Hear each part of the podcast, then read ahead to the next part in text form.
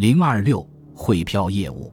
十字军东征的直接经济影响就是大幅增加的强制性税收和贷款，用以为战争提供巨额资金。圣殿骑士和医护骑士都被国王们雇佣来替自己收税，在不同的领地，比如英格兰和爱尔兰之间，英格兰和法国之间押运税款。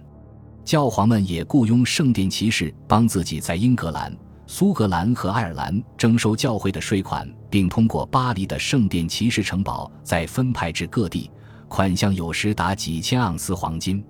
教皇对骑士们的信任，一方面源于常年合作中产生的默契，另一方面也因为没有更好的选择。教皇洪诺刘三世写道：“我们已经习惯了经常通过圣殿骑士和医护骑士护送税款和其他钱物。”我们除了他们，没有其他可以更加信任的中介。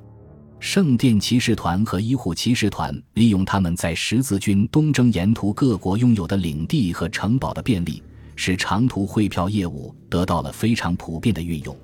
这种汇票业务也是他们为到处打仗的国王们提供的一项主要金融服务。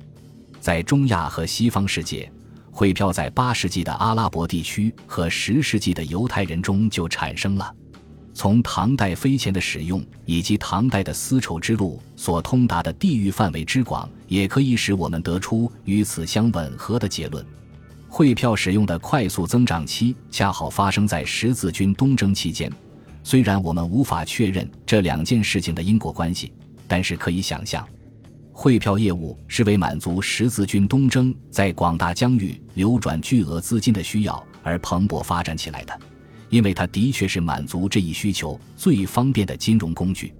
不仅如此，与起源于宋朝四川一带交子前身的汇票业务，仅仅是解决商旅等携带铁钱的不便和支付的快捷不同，汇票业务在中世纪的欧洲还包含着外汇交易，就是在另一个地方，并且通常是以另一个币种来交换的可转让票据。前一章我们已经介绍过。中世纪天主教法律禁止收取利息的借贷活动，而以汇票业务进行跨境汇兑交易结算时，通过两地金属币的汇兑差价来涵盖利息所得，就规避了禁止收取利息的问题。也就是说，利息是包括在汇票价格里的。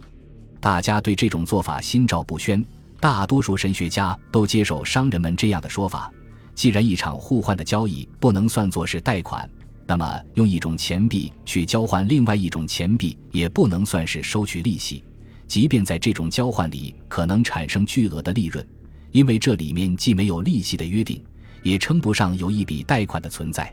因此，这种汇兑业务在十字军东征时的大范围使用也就毫不奇怪了。我们从中世纪银行家们对这个问题的会计处理上可以看出，